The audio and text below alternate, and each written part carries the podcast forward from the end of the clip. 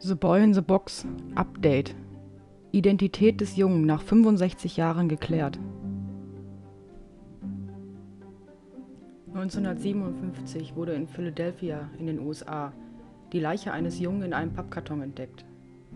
Ich hatte vor einigen Monaten schon eine Podcast-Folge zu diesem Fall gemacht. Ich werde euch die Folge unter diesem Video verlinken, falls euch der Fall noch unbekannt ist. Seit 1957 wusste niemand, um wen es sich bei der jungen Leiche handelt. Kein Kind, welches auf die Beschreibung passte, wurde als vermisst gemeldet. Es hat sich seitdem nie ein Angehöriger gemeldet, der eventuell einen Bruder, Cousin oder Sohn vermisste. Die Leiche des damals vierjährigen Jungen war beim Auffinden unbekleidet und in eine Decke gehüllt. Dass er zusätzlich in einen Pappkarton gelegt wurde, brachte ihm den Notnamen The Boy in the Box. Die Leiche wies zahlreiche Spuren von Misshandlungen auf und als Todesursache wurde damals stumpfe Gewalteinwirkung festgestellt. Der Junge war jedoch gewaschen und seine Haare frisch geschnitten worden. In den Jahrzehnten nach dem Auffinden des toten Jungen gab es aber keine neuen Hinweise aus der Bevölkerung. Zwar wurden nach dem Fund Flugblätter mit einer Zeichnung des Jungen verteilt und viele Zeugen befragt, doch eine richtige Spur fand sich dennoch nicht. Im Jahr 2019 wurden die sterblichen Überreste des Jungen exhumiert, um DNA-Proben zu nehmen, denn die Wissenschaft hatte seit 1957 wahre Quantensprünge vollzogen. Nun ist es dank dieser DNA-Proben gelungen, die Identität des toten Jungen nach 65 Jahren herauszufinden. Die Ermittler bedienten sich der genetischen Ahnenforschung, einer Methode, bei der DNA-Proben mit den Datenbanken kommerzieller Ahnenforschungsdienste abgeglichen werden, um Verwandtschaftsbeziehungen aufzudecken. Demnach soll ein Mann namens Thomas irgendwo aus den USA ein DNA-Kit für zu Hause benutzt haben, um mehr über seinen Stammbaum herauszufinden. Bei diesen DNA-Kits für Privatpersonen, die jeder kaufen und nutzen kann, schickt man seine eigene DNA in ein zuständiges Labor. Nach einigen Wochen bekommt man dann eine Auswertung zugeschickt, in der Details stehen können, wie zum Beispiel, ob man Verwandte in anderen Ländern hat oder aus welcher Ecke der Welt man genetisch gesehen stammt. Thomas fand durch diese Methode ein paar entfernte Verwandte in Italien, die er somit in seinen Stammbaum eintragen konnte. Einige Zeit später erhielt er einen Anruf einer Angestellten einer Behörde. Diese teilte ihm mit, dass seine DNA zu einem Cold Case passe und dass er helfen könne, indem weitere Familienangehörige und er erneut DNA-Proben abgeben würden. Thomas freute sich, dass er helfen konnte und stimmte der Anfrage zu.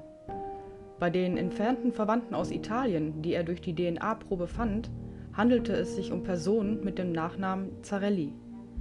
Die Mutter von Thomas soll nach Angaben eine Cousine des toten Jungen sein. Bei dem bis dato unbekannten toten Jungen handelt es sich demnach um Joseph Augustus Zarelli. Durch die DNA-Proben seien Verwandte mütterlicherseits des Jungen ausfindig gemacht worden. Zudem wurde auch eine Geburtsurkunde gefunden, die die Ermittler auf den Namen brachte. Die Familie des Jungen stammte aus dem Westen Philadelphias im Bundesstaat Pennsylvania. Joseph Augustus Zarelli wurde laut der Geburtsurkunde am 13. Januar 1953 geboren und war demnach beim Auffinden seiner Leiche erst vier Jahre alt. Die Eltern von Joseph sind mittlerweile schon tot, doch soll es einige Geschwister und Halbgeschwister geben, die noch am Leben sind. Damit sind die Ermittlungen aber immer noch nicht abgeschlossen. Man hofft nun durch die Veröffentlichung des Namens, dass es neue Hinweise in dem Fall geben wird. Doch die Zeit, die bislang vergangen ist, wird die Aufgabe erschweren, sagen die zuständigen Ermittler. Und nach 65 Jahren ist das denkbar nachvollziehbar. Der Ermittler Jason Smith sagte dazu, es wird ein harter Kampf für uns sein, endgültig festzustellen, wer den Tod des Kindes verursacht hat. Wir werden vielleicht niemanden verhaften, wir werden vielleicht nie jemanden identifizieren, aber wir werden unser Möglichstes tun, um es zu versuchen. Neuesten Informationen zufolge soll der inzwischen pensionierte Ermittler jedoch nun mitgeteilt haben, dass es eine Vermutung gebe, wer der Täter oder die Täterin sein könnte, aber er nannte keine Details.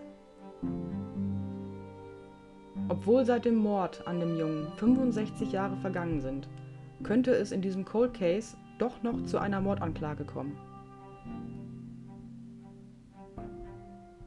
Ein Zeuge hatte damals ausgesagt, in der Nähe des Fundortes eine Frau und ein weiteres Kind gesehen zu haben, die sich am Kofferraum ihres Fahrzeugs auffällig verhielten.